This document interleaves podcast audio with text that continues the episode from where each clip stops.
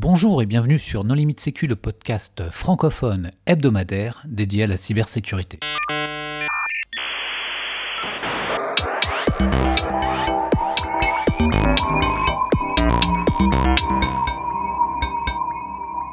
Alors aujourd'hui, notre invité est un contributeur habituel de Non Limite Sécu puisqu'il s'agit de Christophe Renard. Bonjour Christophe. Bonjour. Alors Christophe, tu as écrit il y a euh, récemment un article qui s'intitule 10 quick wins pour RSSI. Donc, nous allons parler de cela et autour de la table virtuelle, les contributrices et les contributeurs No Limit Sécu sont Jamila Boutmeur. Bonjour. Nicolas Ruff. Bonjour. Paul Amar. Bonjour. Jean-Philippe Collier. Bonjour. Hervé Schauer. Bonjour. Marc-Frédéric Gomez. Bonjour. Et moi-même, Johan Hulot. Alors Christophe, est-ce que tu voudrais bien te présenter rapidement? Euh, oui, bah, je suis contributeur régulier à No Limit Sécu. Ça fait euh, depuis 1997 que je travaille dans l'informatique, donc 20 et quelques années. Et ça fait euh, depuis qu'Hervé m'a embauché en fin 2011, donc 9 ans que je travaille dans, spécifiquement dans la sécurité informatique. Avant, j'avais travaillé dans les télécoms, les FAI, dans l'intégration pour des milieux gouvernementaux et, même une start-up de contrôle parental. Et aujourd'hui, euh, je fais de la réponse à incident. Et euh, c'est pour ça que j'ai été amené à écrire euh, ce qui a d'abord été une série de tweets et qui est devenu un article. parce que ben, dans les réponses à incidents, et en particulier celles qu'on voit ces derniers mois qui sont consécutives à des compromissions par rançongiciel et avec des conséquences assez aiguës, puisqu'on voit des systèmes d'information qui ne marchent plus du tout. Euh, j'ai trouvé qu'il y avait des choses très simples qui pouvaient être faites préventivement, qui diminuent non pas, enfin assez peu peut-être la probabilité de se faire pirater, mais drastiquement euh, la criticité de l'incident quand il survient. Et donc euh, j'ai voulu le faire, le, partager. Enfin, j'ai essayé de trouver 10 points vraiment saillants qui soient pas très compliqués à mettre en œuvre et qui aient un effet démesuré pour passer d'une situation gênante enfin garder une situation à un niveau gênant et pas dramatique. Alors, le premier quick win, c'est euh, superviser les antivirus. Le premier, enfin, le premier point, c'est que euh, contrairement à, ce que beaucoup de gens disent dans le monde de la sécurité, les antivirus, ça marche.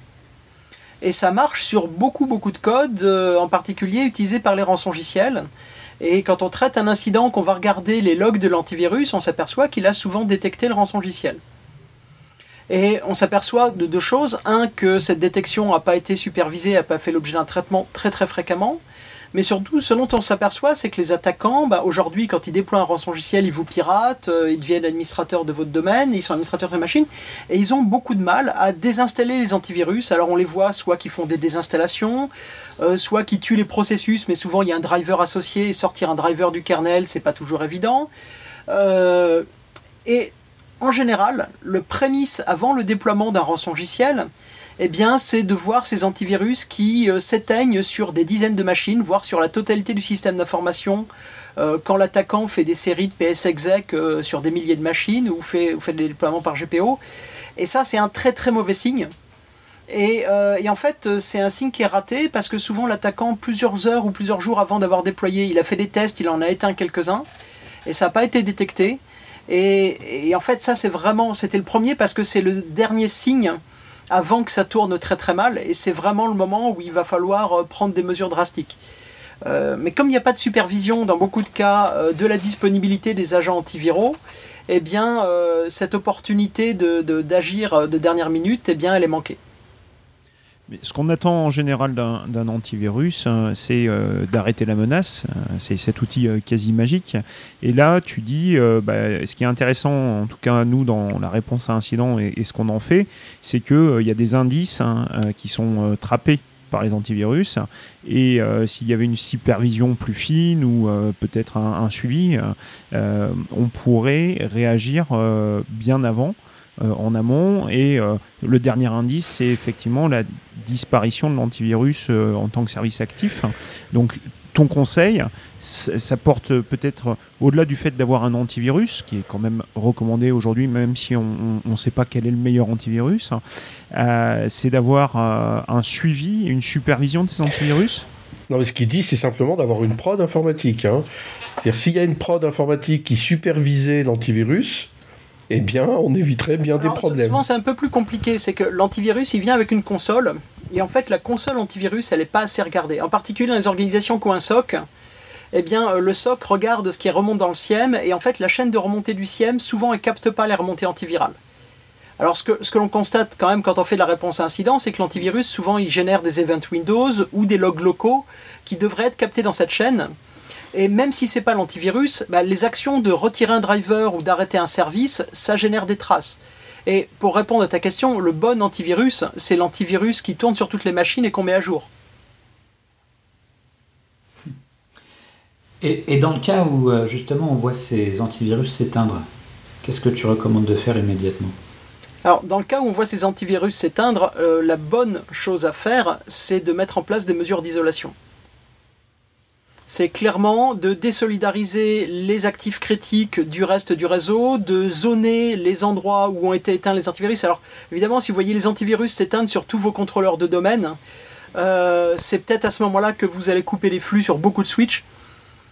Mais euh, dans tous les cas, c'est un moment où il faut faire de l'isolation dans le doute le temps de lever le, doute de euh, quitte à perturber du trafic. Mais ça veut dire euh, concrètement que tu rentres en gestion de crise. C'est-à-dire que tu vois sur ta console antivirus immédiatement. Immédiatement, ça veut. Euh, aujourd'hui, ce type de scénario est pas comment dirais-je, le plus utilisé. Les équipes ne sont pas mûres parce qu'il faut bien voir que, comme tu disais, ce sont les SOC qui ont des remontées dans le SIEM. Mais parfois, les consoles antivirus ne sont pas chez les SOC. Elles sont sur d'autres équipes de production. Et si tu es sur des grands groupes euh, internationaux et autres, si tu as 10 postes qui se sont désactivés, euh, tu vas pas isoler par exemple une, euh, entité euh, sensible de, de, l'organisation juste sur le. Il y a 10 antivirus qui sont coupés, j'ai peur quoi. Comment tu fais pour vendre ça en interne? Comment tu peux sensibiliser pour que tout le monde. Parce que là, tu vas toucher la sécu, la prod, le métier, puis le business aussi. Alors, pour être honnête, pour moi, c'est assez facile à vendre parce que quand je suis intervenu, c'est que les gens ont déjà eu l'incident. Donc, ils sont extrêmement sensibilisés. Euh, maintenant, il y a des seuils. Mais déjà, une première chose à faire, c'est évidemment de s'assurer que aussi bien la prod que le SIEM intègrent les indicateurs de l'antivirus. Euh, parce que euh, si on a 10 machines qui sont contaminées par l'antivirus, sur, enfin, où l'antivirus s'éteint sur un parc de, de 100 000 machines, et que ces 10 machines ont rien en commun, on peut se dire qu'il y a une mise à jour qui le plante. Ça peut arriver. Euh, en revanche, si on a 10 machines qui sont toutes dans la même zone réseau ou toutes la même catégorie d'utilisateurs ou dans le même OU euh, de, l'Active Directory, euh, il y a d'assez bonnes raisons de se dire que c'est, en train de se passer mal et ces machines-là, elles seraient à isoler. Et si ces machines sont critiques, d'autant plus. Ok, on va passer au deuxième quick win qui est migrer les administrateurs dans Protected Users. Pourquoi est-ce qu'il faut faire ça Alors, d'abord, je pense qu'il peut-être il y a plus experts que, Windows, que, moi sur Windows ici. Euh, pour expliquer à quoi sert le Protected Users, peut-être? Sinon, je le dis pas. Ouais, Paul, Paul, tu veux te lancer? Euh, je vais laisser, je vais laisser, je vais laisser ma place là tout de suite. ok, donc protected users, ça consiste, enfin, ça rajoute un certain nombre de features de sécurité. Par exemple, je crois que les, L'authentification LM et NTLM est désactivée, donc on ne peut plus faire que du Kerberos. Et il me semble que les hashes sont plus stockés localement dans le cache de la machine. Enfin, en gros, euh, il y, a, deux. Je, me demande s'il n'y a pas des trucs obligatoires sur l'accès via. Euh, que les protocoles utilisés pour s'authentifier doivent forcément être signés ou passer par des canaux TLS. Il y a un certain nombre de, de, features de sécurité optionnelles dans un réseau Windows qui sont activées par défaut sur les comptes Protected Users. Oui, ce qu'on ne réalise pas forcément, alors c'est euh, l'Active Directory pilote tout le domaine Windows, ça on sait. Euh, ce qu'il faut comprendre, c'est que c'est une interprétation par chacune des machines. Donc chaque machine prend les informations qu'il y a dans l'Active Directory et elle en fait ce qu'elle en peut. Donc si vous avez des vieux Windows, euh, il va voir que votre utilisateur est dans le groupe Protected Users, bah, il va rien en faire. En revanche, si vous avez un parc relativement récent, ce qui va se passer, c'est que euh, les machines vont refuser des authentifications dans tout autre protocole euh, que Kerberos. et euh, vont exiger un certain nombre d'options de sécurité et vont limiter les stockages des identifiants de l'utilisateur.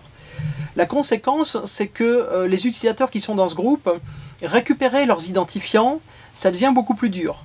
Parce que le scénario classique aujourd'hui de récupération d'identifiants, que ce soit par Mimikatz ou en faisant du proc dump ou avec un certain nombre d'outils, c'est de récupérer euh, la mémoire euh, de l'ordinateur. Donc en l'occurrence, c'est souvent le processus LSASS qui contient en cache beaucoup de copies.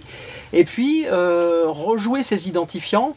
Alors ça peut être des tokens, dans ce cas-là il y a une limite dans le temps, mais souvent c'est les mots de passe en clair.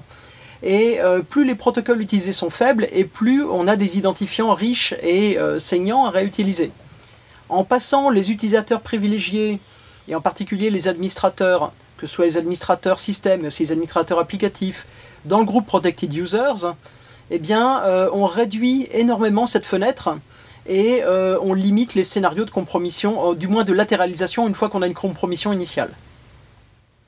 Cette feature, si je dis pas de bêtises, je crois qu'elle a dû arriver pour Windows Server 2012 R2.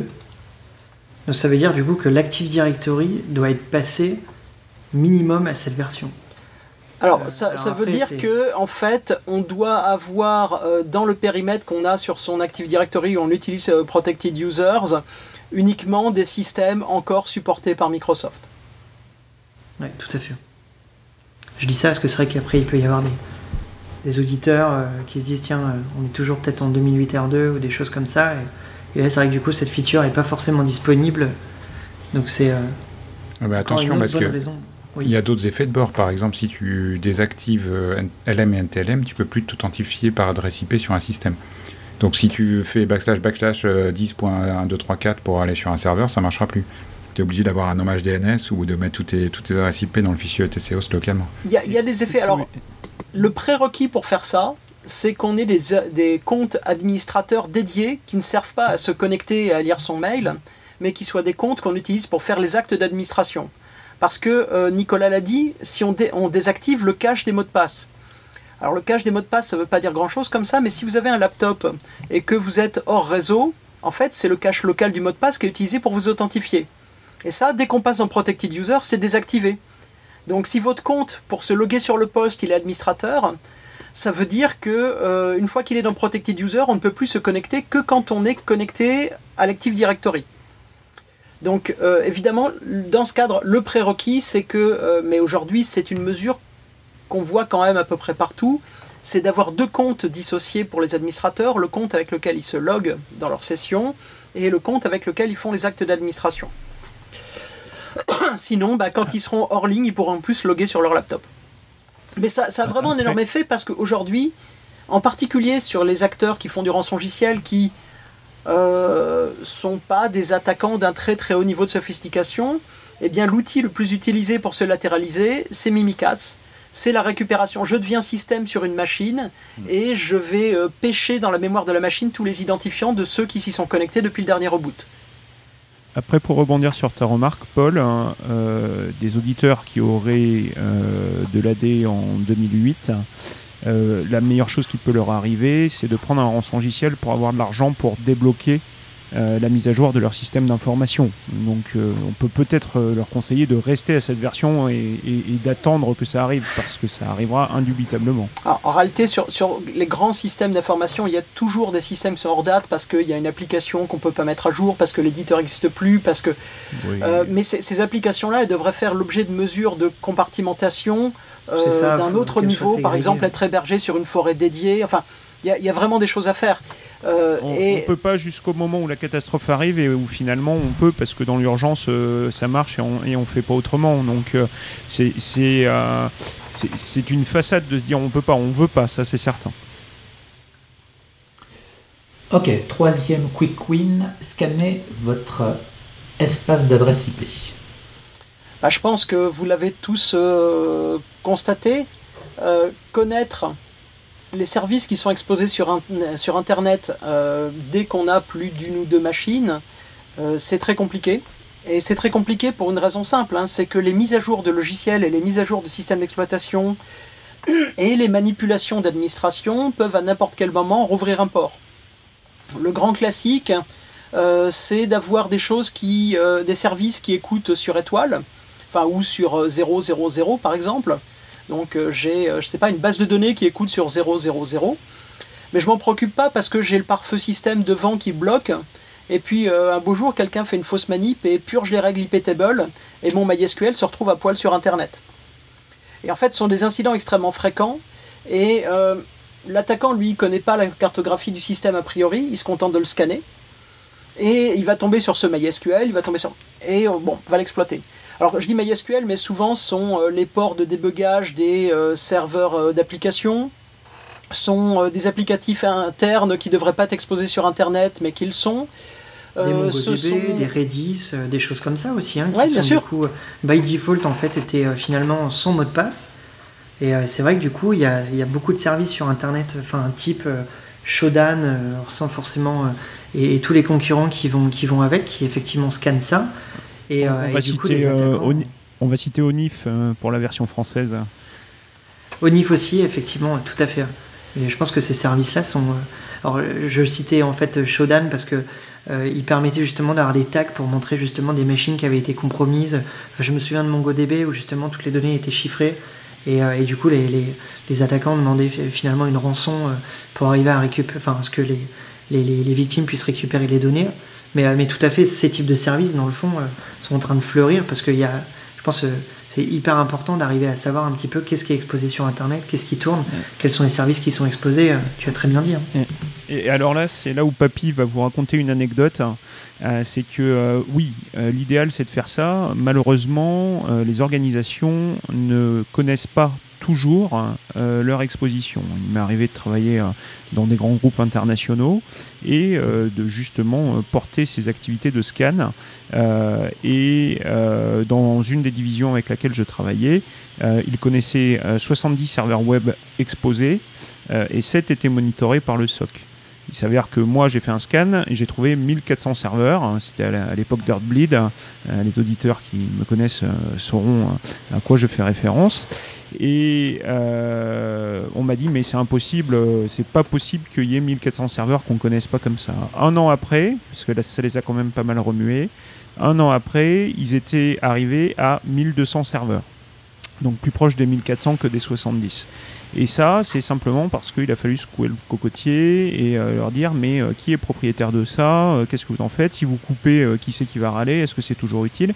Et aujourd'hui, on a un legacy tel. Alors je ne sais pas si Christophe rencontre des sociétés comme ça dans, les réponses à incidents qu'il fait, mais on a, on a un legacy tel que la DSI, que ce soit par le shadow IT ou par ignorance ou par découpement en parcelles, ne sait pas est, incapable de donner un plan d'adressage complet et encore moins avec les services qui sont exposés. Alors ça, ça, varie énormément d'une organisation à l'autre.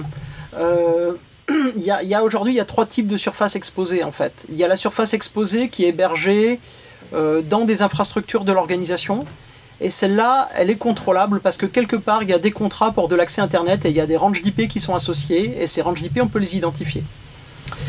Il y a des services d'hébergement qui sont loués chez euh, les grands hébergeurs et où on se retrouve avec des machines qui, euh, chez Scaleway, Amazon, OVH, euh, et qui sont détachées du système d'information en termes d'identifiants, mais qui vont héberger des applications qui contiennent des informations de l'organisation et qui parfois même peuvent servir de point d'eau.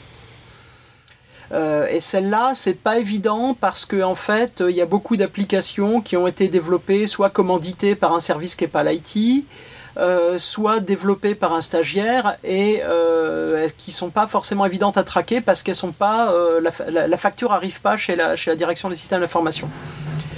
Ce que l'on voit aussi aujourd'hui comme surface qui est dure à maîtriser, c'est qu'il y a de plus en plus des machines virtuelles qui sont prises, alors qui chez Amazon, qui chez Azure, qui sont euh, inclus euh, dans le domaine Windows et qui sont des machines où les configurations de contrôle réseau devraient limiter les flux exclusivement à ce qui vient de l'organisation et qui sont très fréquemment exposés sur Internet. Et on voit aujourd'hui, alors en particulier sur des serveurs qui exposent du RDP, donc le service de connexion à distance de Windows, on voit aujourd'hui qu'elles sont extrêmement scannées, que les attaquants euh, en profitent et que c'est un très très bon rebond vers l'intérieur du système d'information.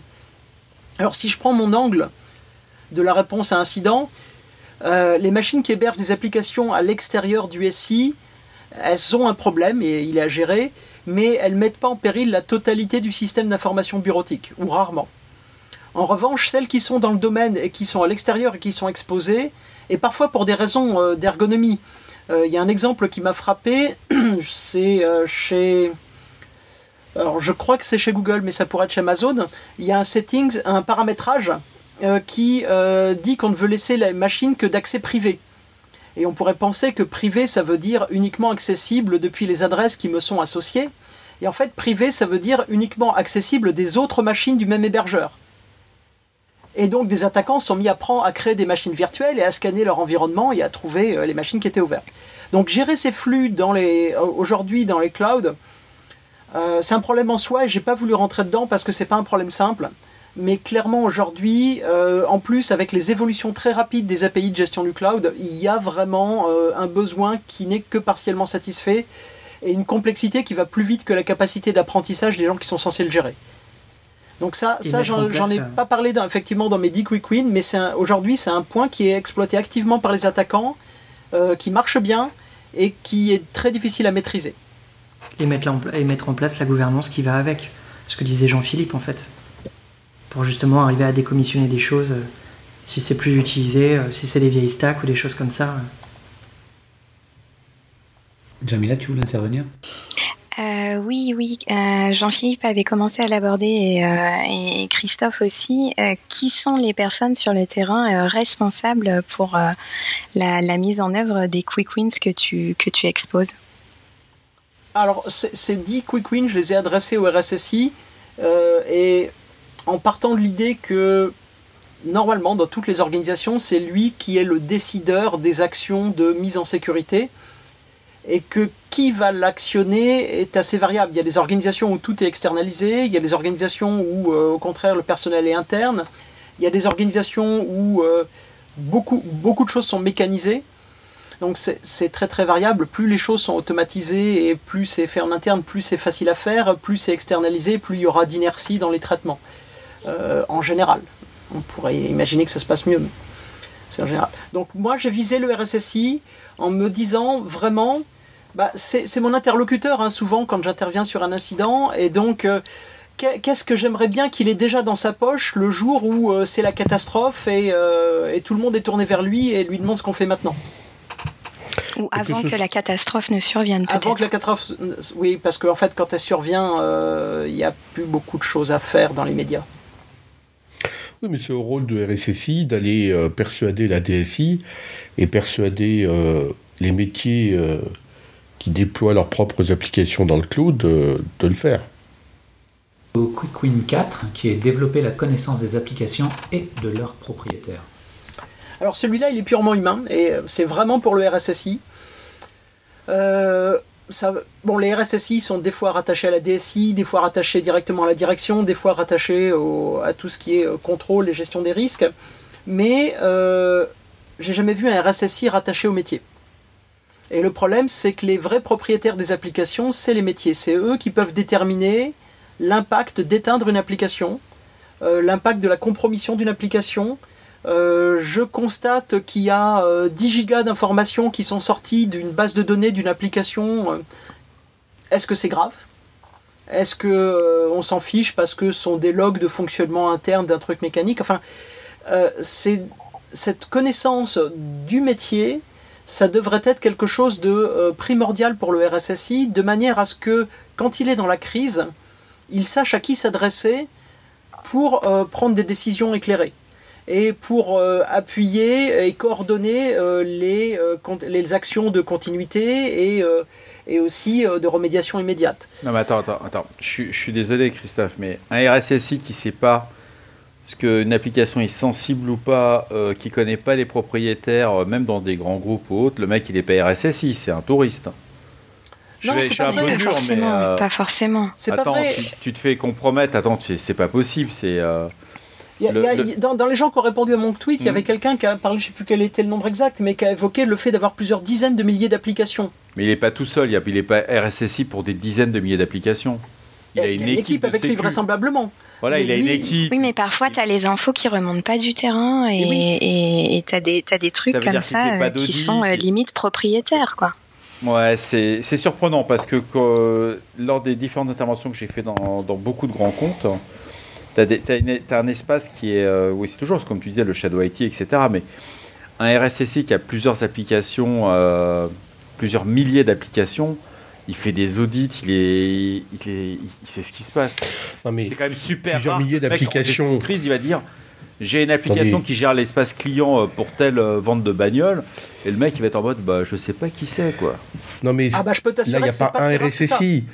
Putain. Là, il y a plein de RSSI Pardon. pour avoir plusieurs milliers d'applications. Enfin, je veux dire, vous êtes sur des groupes de 200 000 personnes dans tous les pays qui ont racheté 200 boîtes dans, Mhm. dans les cinq dernières Sauf années. que justement, c'est ça le qui scénario, justifie. euh, Il y a des boîtes où il y a qu'un RSSI qui ont racheté pas mal de petites entités ou qui les ont fusionnées et euh, qui n'a pas vu les applications arriver au fur Le et à mec n'a mesure. pas fait de cartographie, n'a rien fait. Mais c'est tenir à jour la Mais il est cartographie. tout seul. Et puis, ce que l'on peut constater aussi quand il y a des incidents, c'est que tu as les applis phares, c'est celles dont on parle au board.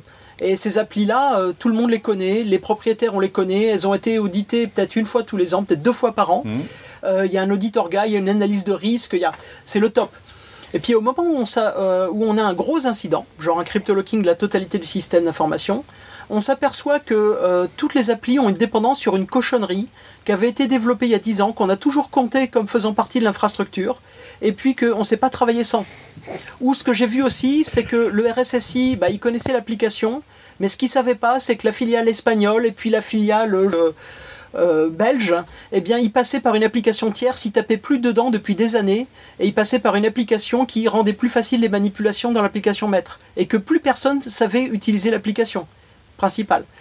Euh, les, dans un groupe suffisamment grand, la vie des applications, c'est euh, pas un truc simple, et peut-être que dans la banque, qui est quand même très pilotée par la conformité, euh, les, applications apparaissent pas spontanément sur le système d'information, mais si tu as une entreprise ou une organisation assez ancienne qui se regroupe à avoir agrégé d'autres organisations, qui a des métiers distincts, qui a un système d'information qui a un vécu de plusieurs décennies, tu vas avoir des applications que personne ne regarde. Le, le conseil que tu donnes, euh, Christophe, euh, en fait, moi, je l'ai- pris un peu plus largement parce que euh, je pense qu'il y a des endroits où tu ne peux pas connaître l'intégralité des applications. Alors là, du coup, je, je m'oppose en, en faux à, à- à Marc Frédéric, hein, qui, qui- qui nous dira qu'il connaît toutes les applications peut-être chez lui. Mais par Ah non, j'ai pas dit ça. J'ai dit juste que tu, tu as des équipes de sécurité qui sont en normalement qui doivent faire une cartographie. Tu as des équipes réseau, tu as une analyse des flux. C'est-à-dire que tu n'arrives pas en gestion de crise. Tu vas découvrir peut-être qu'il y a un serveur dans un coin qui n'était pas patché, tout ce que tu veux. Ok, très bien, mais tu peux pas arriver en gestion de crise en disant j'ai telle appli qui a un truc legacy. Il n'y a pas de nom, il n'y a pas de numéro de téléphone. T'as pas fait ton taf avant. Mais, mais si, c'est exactement l'exemple que je Mm. donnais tout à l'heure, et on parlera de matrice de flux un peu plus tard. Euh, je, sais que Nico a beaucoup de choses à nous dire euh, là-dessus, mais euh, à défaut de connaître toutes les applications et, tout ce qu'elles font et, leurs propriétaires, ce qu'on peut recommander aux auditeurs, c'est de connaître les patrons des métiers. Et de, euh, alors je crois Christophe dans, dans tes tweets tu parlais de déjeuner euh, euh, régulièrement avec eux. hein. Pour moi la première qualité d'un RSSI c'est son foie. Donc accrochez-vous, prenez du temps et, c'est- là où les gens s'ouvrent et, et, et discutent. Et, et si vous avez de l'intérêt pour ce qu'ils font, euh, vous serez en tant que RSSI ou en tant que euh, personne de la sécurité bien mieux accueilli que de paraître venir d'une tour d'ivoire pour imposer votre point de vue. Et, et surtout, Pourtant, les RSSI n'ont pas d'embonpoint. Ouf, ça dépend. Mais c'est le stress. Euh, mais surtout, ce, ce sur quoi j'ai essayé d'insister, c'est d'avoir un contact humain avec les propriétaires, pas simplement être passé par la chaîne SSI qui aura fait une cartographie, qui aura listé les choses, euh, parce que les enjeux des applications évoluent, les enjeux des données évoluent, et euh, la cartographie faite à un instant T, euh, elle, peut, elle devient assez vite obsolète. Et euh, si on est juste passé, parce qu'effectivement, des grands groupes, j'en ai vu pas mal, où il y avait des relais SSI locaux qui remontaient des feuilles Excel euh, de catalogue, des applications, de choses comme ça. mais ça donne pas du tout la même substance que de connaître personnellement euh, bah, celui qui a besoin pour son métier de ça ou son chef et, de savoir ce qui en est attendu et si finalement bah, ce truc doit être décommissionné. Euh, ça permet aussi de découvrir pas mal de fois qu'il y a des applications qui étaient censées être décommissionnées depuis une éternité et qui traînent parce qu'on a la dernière adhérence dessus dont on n'arrive pas à se débarrasser. Alors ça, Ça, ça la crise est une opportunité hein, pour ces applis-là. Oui, la- la crise est une opportunité, mais ça, ça existe partout. Le- le- comment dirais-je? Des applications qui doivent être décommissionnées depuis plusieurs années, qu'on voit que les serveurs fonctionnent encore, on en découvre tous les jours. Ça fait partie du jeu, ça. Mais tu sais tout de suite, ok, il y a telle application qui devait être legacy, qui devait être fait, mais tu as une CMDB au minima. Au, au minima, je parle de la CMDB minima, c'est un téléphone, un, un contact et un RSSI qui ne parle pas, qui sort pas de sa tour d'ivoire. Et c'est pour ça que ton Quick Win, il est, il est vraiment dans, dans le bon sens. C'est euh, le mec, il est mort, quoi. Enfin, moi, je ne, je ne conçois pas qu'un RSSI ne puisse pas euh, avoir le numéro de téléphone du métier, quoi. C'est c'est pas un RSSI, le mec. C'est C'est facile de s'y enfermer. Ok, on va passer. C'est facile de s'enfermer en dehors et de rester dans la.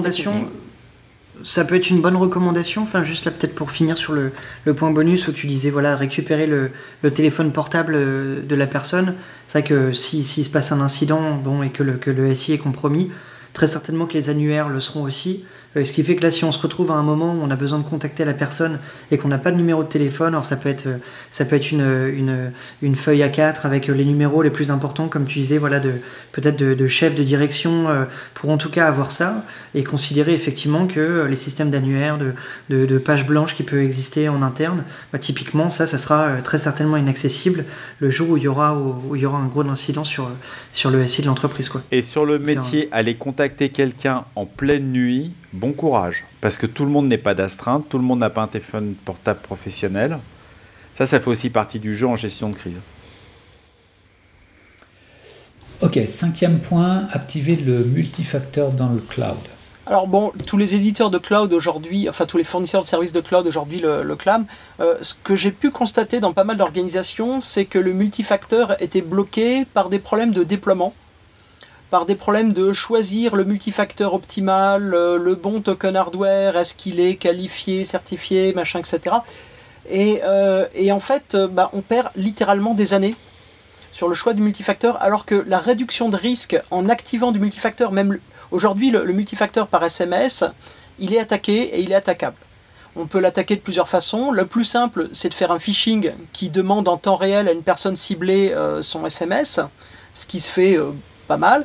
Une autre solution, c'est de détourner le destinataire du SMS, ce qui se fait euh, soit en faisant du social engineering avec l'opérateur réseau pour demander une nouvelle SIM, euh, soit en faisant, euh, comme ça s'est fait à plusieurs reprises, mais pour des, comptes à fort enjeu, du SS7 et détourner les flux de messagerie.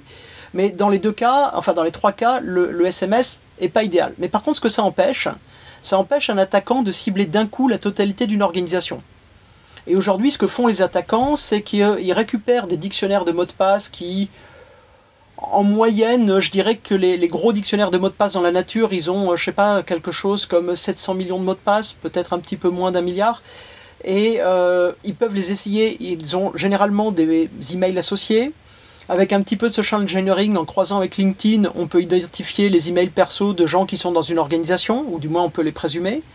Et euh, en connaissant comment sont construits les emails de l'organisation, on a des candidats login qui sont très bons, euh, qu'on peut aller réassocier avec des bases existantes. Et comme la plupart des gens soit réutilisent leur mot de passe, soit ont une règle de génération de mots de passe qui vont décliner, euh, en changeant, je sais pas, l'année, la saison, le nom du site ou des choses comme ça, eh bien, en testant des dictionnaires de mots de passe, on a des très forts taux de succès.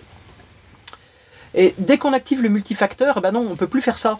On est obligé de cibler chaque personne individuellement, et ça, c'est beaucoup, beaucoup, beaucoup plus de boulot, et c'est beaucoup plus de chances de se faire prendre. Donc pour les, défenseurs, bah, ça veut dire j'active euh, l'authentification euh, par second facteur SMS.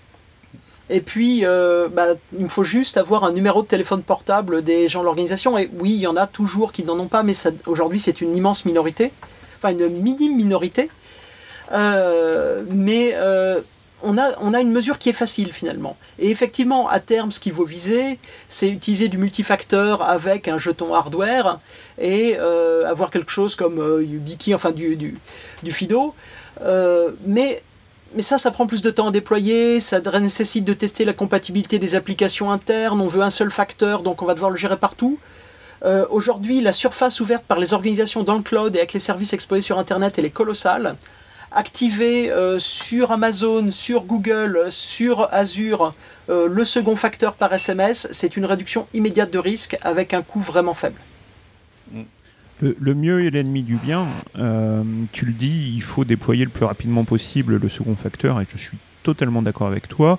Tu l'as dit également, les organisations cherchent le second facteur optimal, et je pense que c'est là l'erreur. Il faut déployer tout de suite, le plus vite possible. Euh, un des freins, euh, les entreprises se disent oui, mais on n'a pas donné de portable professionnel, donc on ne peut pas l'imposer. Eh bien, ceux qui ne veulent pas recevoir sur leur portable personnel, ce que je peux comprendre, hein, ne peuvent pas avoir accès aux applications critiques nécessitant un accès sur Internet.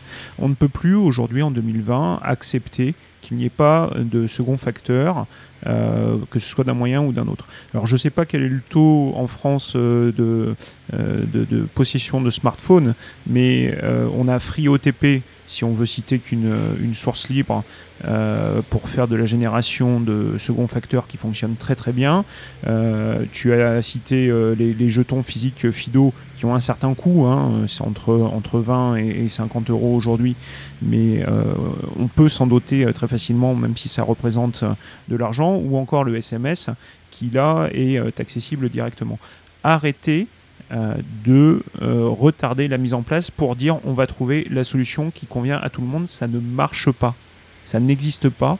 Déployez-le maintenant parce que ça vous sauvera la vie. Ok, sixième point, supprimer le privilège SE debug. Peut- Peut-être que. Nicolas voudra euh, aussi en reparler. c'est lui- c'est- je le prends comme référent bas niveau. Ouais, t'es gentil, gentil avec moi, mais ça fait longtemps que j'ai pu toucher à Windows. Mais hum, effectivement, le privilège de debug, euh, c'est un truc qui ne sert à rien puisque ça permet d'aller débugger les processus des autres. Or, la plupart du temps, le développeur, euh, il, a son code dans Visual Studio, il, il lance Visual Studio et il débug son truc directement. Le SE debug permet d'aller euh, débugger un processus qui tourne sur un service système ou un compte euh, quelconque qui est différent de celui de l'utilisateur qui peut être réactivé éventuellement par utilisateur si nécessaire, mais qui ne sert à rien dans 99,99% des cas, et qui est euh, la technique euh, implémentée de base dans Mimikatz pour aller euh, en gros lire les secrets qui sont dans la mémoire de Windows et récupérer les mots de passe. Alors après, effectivement, il y a d'autres techniques qui nécessitent pas forcément la SE debug, mais on va dire que si le SE debug est activé, il y a 99% des gens Kevin qui ne pourront plus extraire les mots de passe de la mémoire avec les outils disponibles sur Internet. Et j'ai rien contre les gens Kevin. Tu voudrais ajouter quelque Non, chose je pense que le- là aussi, hein, c'est vraiment sur le scénario de latéralisation. Aujourd'hui, imaginez que sur un SI significatif, enfin de plus de 10 personnes, on peut empêcher d'avoir un utilisateur et un poste compromis, euh, c'est complètement utopique. Et donc la, la question se, se pose de comment est-ce qu'on peut empêcher l'attaquant de passer d'un utilisateur et d'un poste compromis à euh, quelque chose de plus, de plus grave. Et euh, une des façons qu'il y a de le faire, c'est de l'empêcher d'acquérir les identifiants d'autres utilisateurs. Et en particulier, euh, le scénario qui, est très simple d'uti- d'utilisation pour un attaquant, c'est compromettre un utilisateur qui est admin de son poste local. Euh, S'assurer, récupérer sur ce poste euh, des credentials, les rejouer sur un serveur. Sur ce serveur, eh bien, je fais une escalade de privilèges et je récupère les, cred- les credentials, les identifiants de tous les autres utilisateurs qui ont accédé au serveur depuis qu'il a été rebooté. Et ça, c'est c'est un scénario qui est très simple à mettre en œuvre. Il suffit d'envoyer un petit phishing, que ça passe le filtrage anti-spam, et puis euh, d'avoir un malware qui se déclenche. Euh, ou de solliciter l'utilisateur sur WhatsApp euh, ou sur son euh, mail perso, comme ça, ça passe même pas le filtrage entreprise. Et puis, il télécharge depuis le webmail une charge active. Et, là, comme dans la plupart des organisations encore aujourd'hui, les utilisateurs sont administrateurs de leur poste local, on peut commencer à faire des choses intéressantes. Si je supprime le droit de débugger, même si l'admin du poste local, eh bien, il peut plus aller lire la mémoire des autres processus. Et euh, c'est quelque chose qui est utile, bah oui, si on est développeur euh, système, on développe quelque chose qui tourne avec d'autres utilisateurs. Euh, si on est en train de faire du débugage ou du diagnostic très avancé, mais même pour un administrateur en temps normal, c'est pas nécessaire. Et on peut tout à fait créer des utilisateurs de maintenance spécifiques qui aient ce droit, et l'enlever de la totalité du parc. Et ça aussi, c'est une mesure qui est intéressante parce qu'elle a très peu d'effets de, de, bord et, et ça marche assez bien. C'est juste qu'elle est encore méconnue. Septième point, identifier les prestataires de réponse à incident. Alors j'imagine que Marc Frédéric va encore dire qu'un RSSI qui se respecte devrait, ne devrait pas avoir à se poser la question. Euh... Non, non, j'ai pas dit ça. Non, mais ce sont surtout, sont surtout les bons prestataires. Bons, ouais, voilà, que, voilà, et il faut pas non plus que les, les, les, les ETI, les grosses PME, euh, s'imaginent euh, que lorsque tout le monde a un problème, ils vont pouvoir bénéficier euh, du nom connu et que parfois par rapport à son infrastructure et ses systèmes, il peut y avoir des bons petits prestataires qu'on ne pourra identifier qu'en amont. Il y a d'excellents prestataires qui ne sont pas malheureusement, qui n'ont pas la taille critique pour attaquer des grands groupes. Mais il y, a des, il y a des boîtes de réponse à incidents de moins d'une dizaine de personnes qui sont au top niveau. Il n'y a rien à dire là-dessus. Mais c'est avant la crise. C'est pas pendant qu'on découvre. Euh, déjà, pour appeler des personnes, avoir de la disponibilité, avoir un contrat qui engage euh, une intervention dans un délai raisonnable.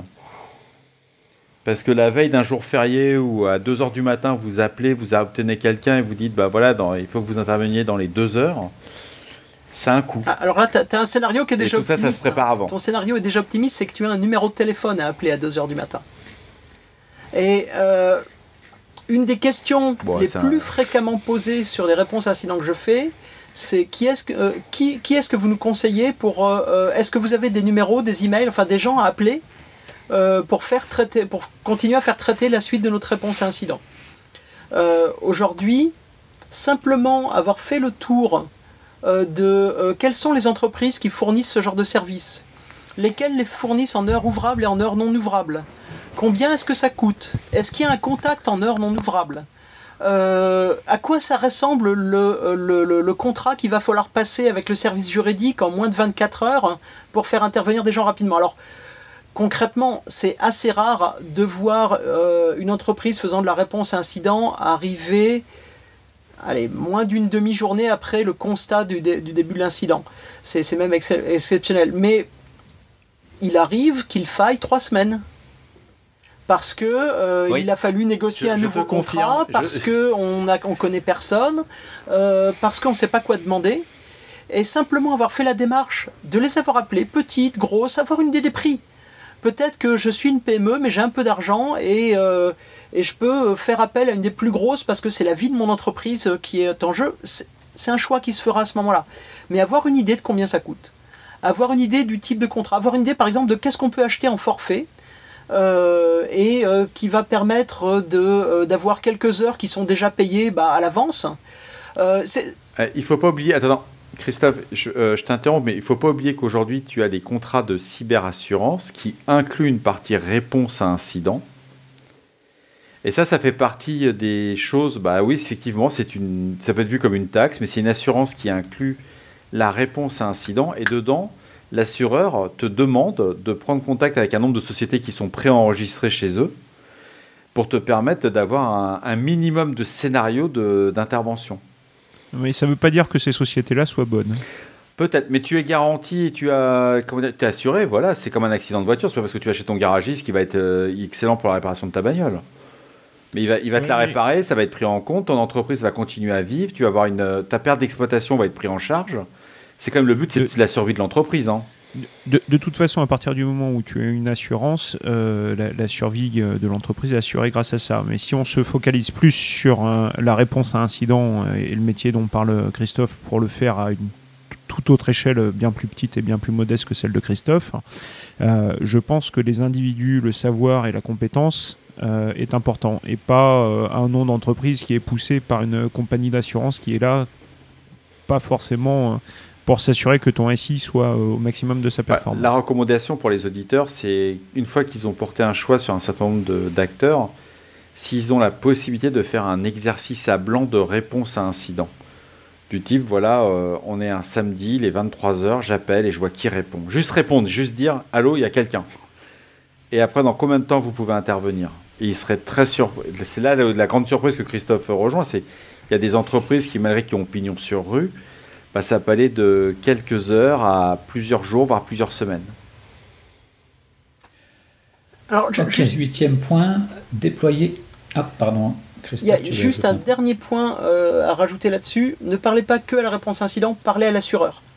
Euh, le nombre de fois où j'ai vu des entreprises qui m'ont dit qu'ils n'étaient pas assurés et qui finalement, en appelant l'assureur parce qu'on les a enjoints, euh, finissent par découvrir que oui, bon, tout n'est pas couvert, mais qu'une partie l'est, et que même l'assureur, lui, euh, a des entreprises, même si c'est pas couvert, ils ont enregistré des entreprises, ils ont des contacts privilégiés, et ils peuvent déclencher quelque chose dans les 24 heures.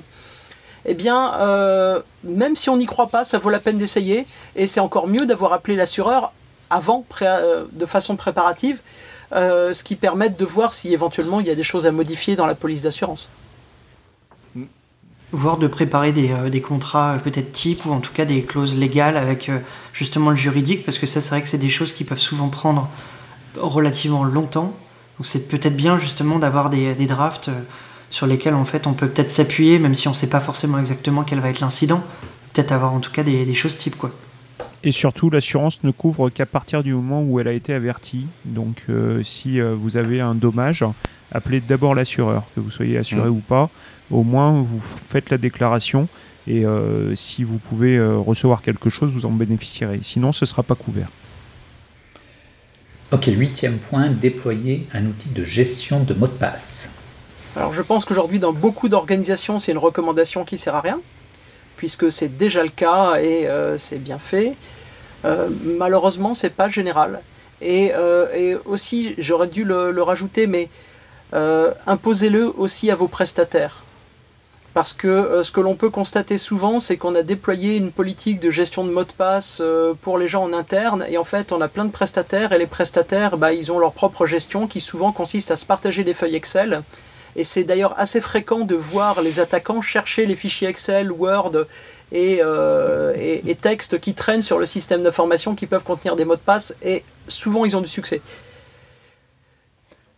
tu n'as pas le prestataire qui te dit j'ai offusqué mon fichier Excel. Il a écrit en, police euh, en couleur euh, fond blanc avec une police couleur blanche et te dit j'ai offusqué le mot de passe.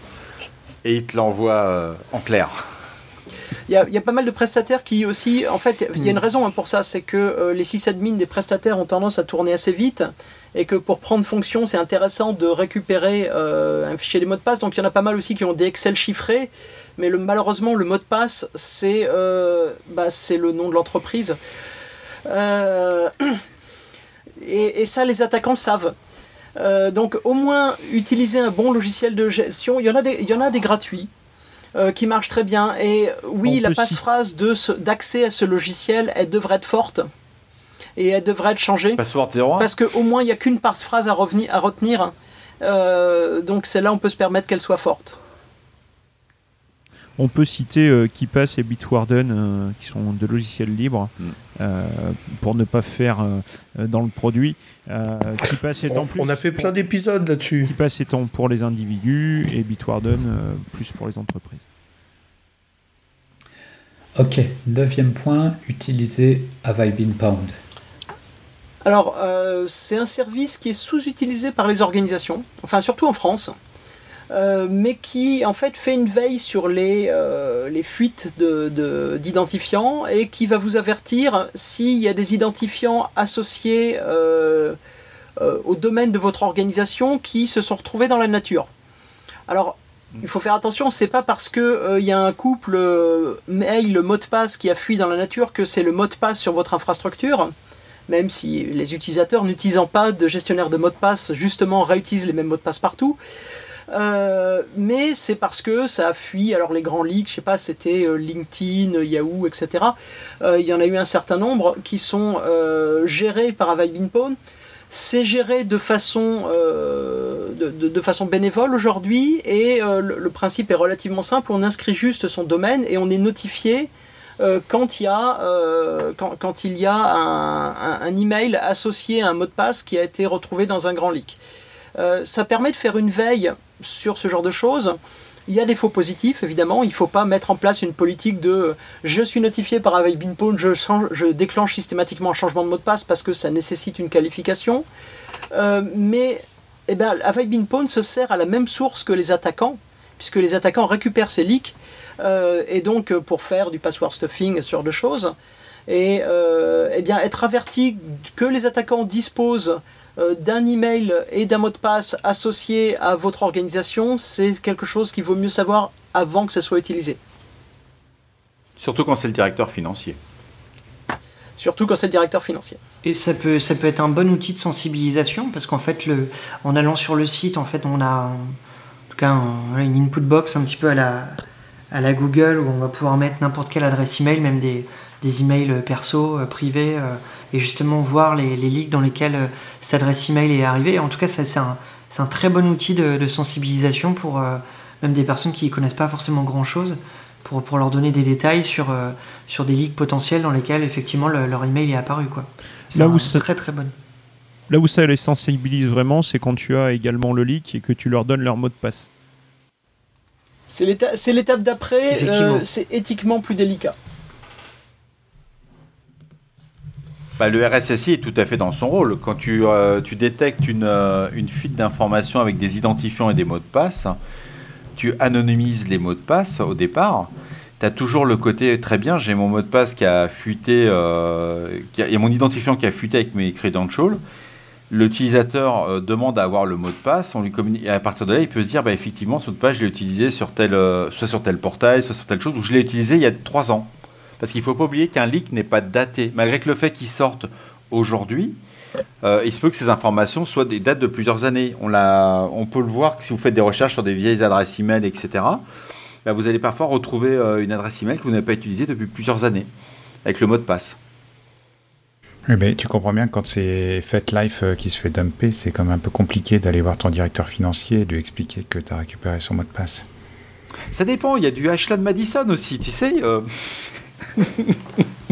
Pour répondre à Jean-Philippe, en fait, sur le site euh, d'Avai Pond, euh, la personne, le, créateur du site, euh, alors je suis en train de regarder en même temps, avait mis les. il y a des torrents et, ensuite, après, on peut aussi télécharger du coup les, les bases de mots de passe, mm.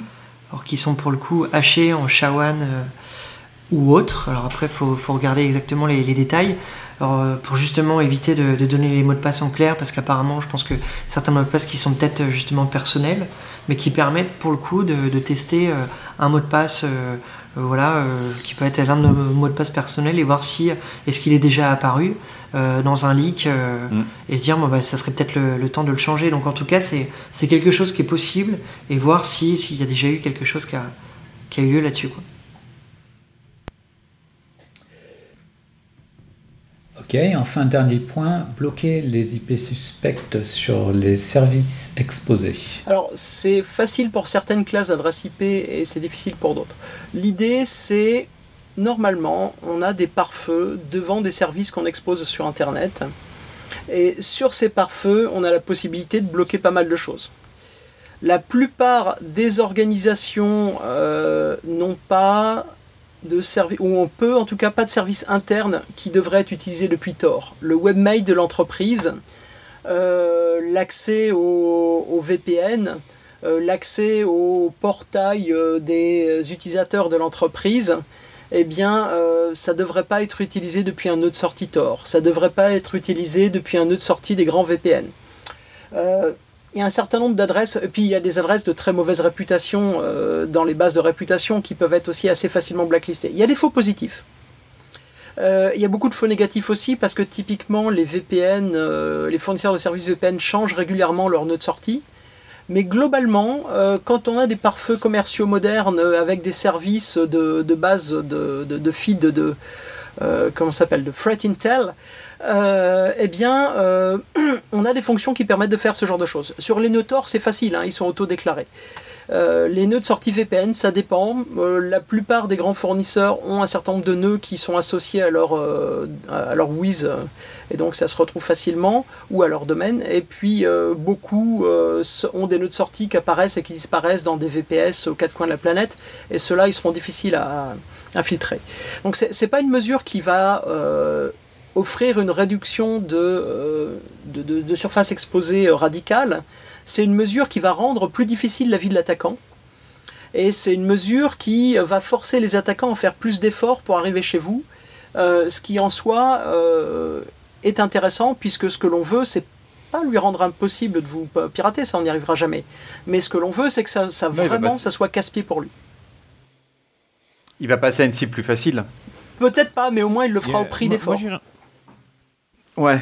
Moi, j'irai un tout petit peu plus loin euh, pour ta recommandation, mais ce n'est pas applicable à tout le monde. Hein. C'est-à-dire qu'il y a un certain nombre de, personnes et d'auditeurs, peut-être, euh, qui n'ont pas un commerce international, qui ont un commerce local euh, réservé au pays et euh, où un certain nombre d'adresses euh, étrangères, hein, euh, de Russie, de Chine, des US, n'ont pas besoin de se connecter et le fait de ne pas les laisser accéder au service ne va pas être une grande perte en ligne.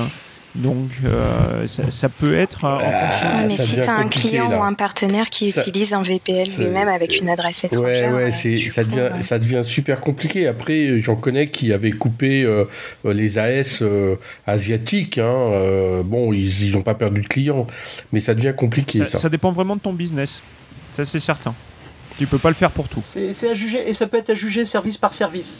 Mais euh, sur les services destinés au, personnel de l'organisation, on peut faire beaucoup plus de choses que sur des services destinés à la totalité de l'Internet. Euh, il y a des usages légitimes de Tor. En particulier, bah, je ne veux pas faire savoir que je suis en train de surfer sur votre site, euh, que c'est moi qui suis en train de surfer sur votre site, et l'usage est légitime. C'est la, recommandation sur laquelle j'ai eu le plus de retours négatifs parce qu'il y a beaucoup de gens qui sont insurgés du fait que je, recommande de couper, de couper euh, Thor. Mais euh, comme Nico, Nico, Nico l'avait prévu. Mais en fait, ce qui, est intéressant, c'est pas de couper Thor, et euh, il y a bien des choses, des, arbitrages à faire sur est-ce que je laisse Thor sortir de mon organisation. Personnellement, si c'est la mienne d'organisation, ce sera pas le cas. Mais, euh, ça, c'est chaque, euh, chaque responsable de la PSSI de son organisation qui en juge. En revanche, se connecter vers des services comme, je sais pas, au WA depuis Tor, ou se connecter, il y a un, papier de l'ANSI qui était menace sur les prestataires, qui est sorti, je crois, en 2018 euh, qui montrait qu'il y avait des attaquants qui faisaient de l'espionnage, qui s'étaient systématiquement pendant des années connectés en sortant de Notor pour rentrer sur des VPN. Bah, ce genre de scénario, on peut l'éviter relativement facilement et euh, il n'y a quasiment aucun effet de bord. Très bien. Euh, est-ce que l'un d'entre vous a rapidement un quick win à proposer? Ah, Moi j'en ai un. Je pense que Christophe, tu devrais passer ton blog en HTTPS pour les gens qui veulent être sûrs de l'intégrité des conseils que tu prodigues dessus.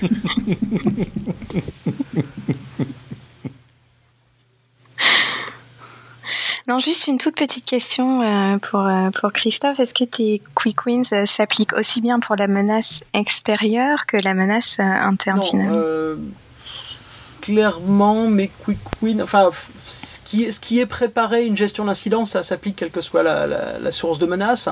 Euh, mais la plupart de mes recommandations, euh, dans la plupart des cas, la menace interne, c'est quelqu'un qui a déjà des accès et qui n'a pas besoin de faire euh, de l'escalade de privilèges ou de se latéraliser avec les comptes d'un autre.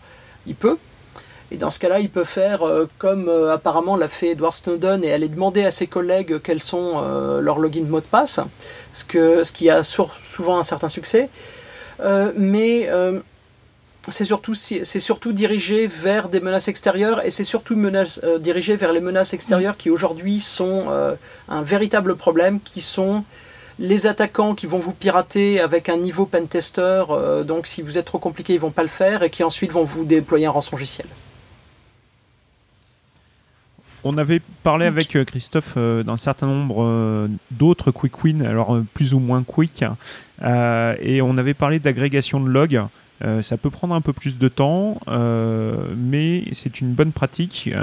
alors du syslog pour, pour du Linux et de l'agrégation de logs sous Windows pour des machines Windows.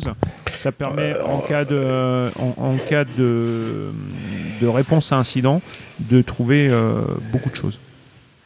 Les quick wins, c'était applicable en moins d'une semaine. Hein. En cas de crise, euh, tu montes euh, des agrégations de logs en moins d'une semaine. Euh, Christophe, en conclusion, où est-ce qu'on peut trouver l'article?